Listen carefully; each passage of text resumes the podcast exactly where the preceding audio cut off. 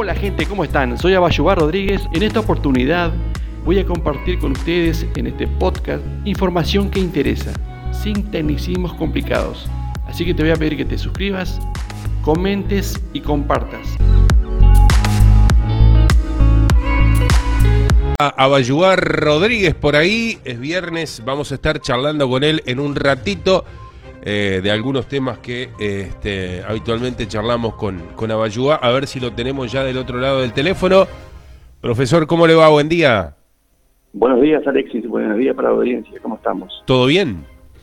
Todo lindo, tranquilo. Bueno, bueno, me alegro mucho. ¿Cómo estás, me alegro mucho. Y yo estoy acá, este, como podrá ver, este, intentando Mm. zafar de, de la muchacha de la guadaña, pero la vamos llevando bastante bien. no, tranquilo, tranquilo. Bueno, Muchacho. Rodríguez, ¿cómo está la ciudad de Guichón a esta hora de la mañana? Pínteme un panorama. ¿Está frío? ¿Está...? Sí, ¿Hay está niebla? ¿Cómo está la cosa? Sí, sí, muchísima niebla. Ajá. Está muy frío. Está levantando ahora, ¿no? Pero está quedando bastante nubladito y frío. Esperemos que salga el sol y limpie un poco todo Mm, esto, ¿no? No busque mucho sol hoy, mire que no lo va a encontrar, ¿eh? Sí, Y mañana tampoco, el, el, Ah. el domingo recién este, puede haber alguna chance. Pero prepárese para el fin de semana que viene, ya dijo tempranito José María Rodríguez por acá que el fin de semana que viene van a haber 28, 29, 30 grados. Así que vaya, Ah, vaya preparando la, la, Oh, la bermuda y todo eso para, para llegarse hasta las termas. como para no enfermarse ¿no? Sí, claro. Bueno, hoy va a ser un día de cielo cubierto todo el día. No espere sol porque se lo vamos a Oh. quedar debiendo. Me decepcionó. Y bueno, ¿qué quiere que haga? ¿Para, para qué le voy a mentir? Este, el, domi- el domingo sí va a ser un día lindo, soleado, espectacular. Mañana va a estar más o menos. Y el domingo sí. Domingo y lunes aparece el. Domingo, El lunes y martes aparece el sol con Tuti. Así que. Este, Ah, bueno, nada. Cualquier cosa arrancamos para el que guay. Bueno, bueno, nos quedan 10 minutos para, para charlar de, de todo lo que Vamos a charlar en la jornada de hoy, así que vamos con lo nuestro, Ayuá. Eh, A ver qué tiene por ahí. mire, escúcheme, se escucha hablar del, de que el chat GPT puede escribir código, puede programar. Mm. ¿Qué pasará con los programadores? Bueno, mire, esa es una incertidumbre que también tiene este rubro, ¿no? Mm, Pero yo pienso que no va, en este momento, en el corto plazo no va a haber ningún problema. Es imposible que pueda este, sustituir al, al humano. ajá. Si bien puede, eh, si bien, si bien puede escribir código y ahora con una función llamada codec interpreter que puede hacer cualquier cosa, desde análisis de datos y devolverlo en una gráfica 3D, este, cortar un video, eh, investigar lo que hay en tu video, sacar lo que está en tu video, escribir cualquier tipo de código. Pero aún así, aún, aún así, cualquiera va a poder escribir código, pero si no sabe programación, el código va a quedar ahí. O sea, porque el código que se acabó de ahí, prepararlo, llevar a un hosting, presentarlo, o sea, que el programador no, no se va a quedar sin trabajo, ni, ni mucho menos, ¿no? Por lo menos en este corto plazo. Este, porque aún estamos con la programa, eh, con la inteligencia artificial programada, ¿no? O sea, la inteligencia que quiere decir eso, que ya va a generar el código, el código va a quedar ahí. Si usted no sabe lo que dice el código o no sabe dónde ponerlo, bueno, no sirvió para nada. ¿me Claro, claro, claro, sí, sí, sí. Capaz que cuando entremos en el, en el, en el proceso de inteligencia artificial, eh, inteligencia artificial eh, ASI, ya que no, supuestamente va a ser eh, autogenerada y, y va a saber hacer todas las cosas y ella va a poder agarrar ese código, llevarlo a un hosting y armar todo, bueno, está, pero para eso falta bastante, porque no hay que preocuparse por eso. Bueno, Este, eh, yo he mirado los códigos y los he revisado y falta, falta, falta, falta bastante para llevarlo a, a lectura bastante. bien, bien. Bueno, confiamos en usted. Una pregunta más sobre el tema de inteligencia artificial, este, Abayuá.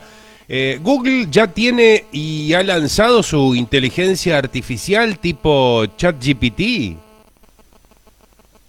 Sí, eh, ya había lanzado, se llama VAR, pero no el VAR de tomar, sino que el VAR de... Ni, ni el del fútbol tampoco. Sí, no, no, ese no es ni hablar. Ah, bien. Este, me ha perjudicado bastante. Bueno, en... Ah, hincha Peñarol, bandido. le cuento. Sí. Sí, eh, acá hay, acá hay una, una, una cosa que yo he, he visto mucha gente hablar. Sí. Dice, hay una guerra entre- en- de poder de la inteligencia artificial entre Meta, que es todo el paquete de Facebook, Google con su bar, y, y ChatGPT, que viene de OpenAI. Es decir, están buscando quién domina el mercado. ¿Y sabe quién gana? A ver. una empresa que se llama Nvidia, y empieza con M, Nvidia, Ajá. que está cerca del billón, el billón de, de- de dólares en todo lo que es eh, el paquete de, que tiene en cuanto a la bolsa de valores. ¿Por qué? Porque ella fabrica fabrica las tarjetas de videos y, y fabrica los procesadores para que estas grandes empresas puedan entrenar la inteligencia artificial. ¿Me explico? Sí. Nvidia es lo, lo- lo que crean las, tarjetas gráficas. Yo que cuando hay juegos, seguro se desesperan por una tarjeta gráfica Claro, de alta claro, tecnología. claro. Sí, por- bueno, ellos vienen de ese mundo, ¿no? Ajá. Y crean todos los, todos los procesadores también, todos los procesadores. Entonces ahora, en, en tres meses, la empresa cuadriplicó su poder adquisitivo y aún tiene este, pedidos para dentro de, eh, un tiempo para Microsoft que son más de 10 billones de dólares. O sea, ya le hicieron un pedido para con ese, con ese dinero, ¿no? Sí. Para fabricar procesadores de alta tecnología para que puedan esos data centers trabajar con inteligencia artificial. Yo qué paradoja todo esto, ¿no? Mm.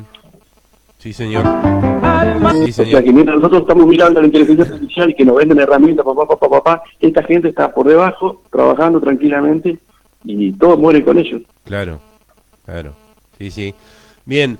eh, la última por hoy, este, Abayuá, eh, sobre el tema ciberseguridad del que hemos hablado por acá, sobre el, el tema de las estafas, este, que ha, bueno, padecido mucha gente con el tema de, las tarjetas, los bancos y demás.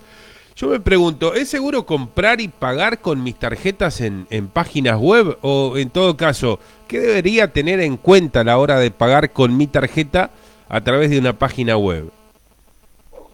Bueno, este, acá hay dos, dos conceptos, ¿no? Uno es el famoso, eh, la famosa eh, ingeniería social, que es el phishing, este, lo- lo- los virus y todo ese tipo de cosas, el cachet, donde pueden robar su información. Eso es un tema aparte, pero usted Sí. me está hablando de las web. Sí, Entonces, las web hay que tener mucho cuidado y tiene que haber una pasarela de pago este, que esté respaldando es- Ajá. esa, la, la compra, ¿no? Por ejemplo, usted entra al Mercado Libre, compra y, y donde está detrás es el Mercado Pago, es su mismo, es el mismo paquete, ¿no?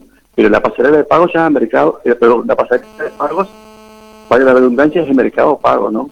Entonces, cuando nosotros entramos en una web para comprar y nos piden todos los datos de nuestra tarjeta y no está ninguna pasarela de pago, ni PayPal, ni Mercado Pago detrás, ahí hay que empezar a desconfiar, ¿no? Sea, porque las tarjetas de créditos es muy difícil, muy difícil que a un comercio común y corriente le habilite a usar el, el, el tracking de pago solo por, por, por el comercio, ¿no? Tiene que haber un respaldo, claro, claro, un banco detrás, claro, sí, sí, sí. Entonces hay que tener cuidado eso, porque usted va a comprar un, un producto, lleva el carrito, y después cuando va a terminar la compra le dice, ingrese su, su, su tarjeta de crédito, Ajá. le pide de la tarjeta de crédito, pero es simplemente un, bo- un formulario nomás, Ajá, ahí, ahí hay que- parar los ganchos, ¿no? Ah.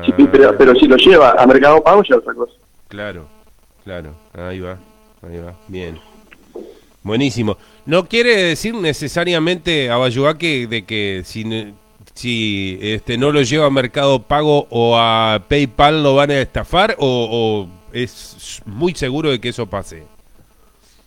Claro, o sea, si no es Mercado Pago que está detrás este, eh, de, la, de la, en este caso son los e-commerce, ¿no? Cuando cuando compramos se llaman e-commerce. Sí, este, y simplemente es la misma página que le pide todos los datos, no de los datos, no de porque usted no sabe quién está, está de otro lado. ¿no? claro, claro, ahí va. Sí.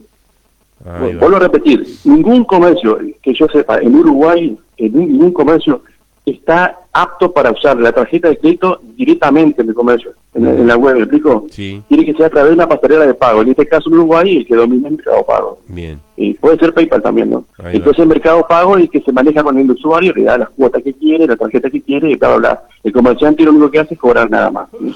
Y por el mercado pago cobra por el servicio, bueno, el, comerciante duerme tranquilo. Sí, sí, pero sí, no compra directa, ¿no? Claro. Ahí no, no, no. Hay, hay, hay gente que está cayendo todavía en eso, usted sabe. Sí, Eh, Sí, claro, que claro. están comprando directamente en la página sin ver el, el, el sign, o sea, el- sin ver que está Mercado Pago, quién está detrás.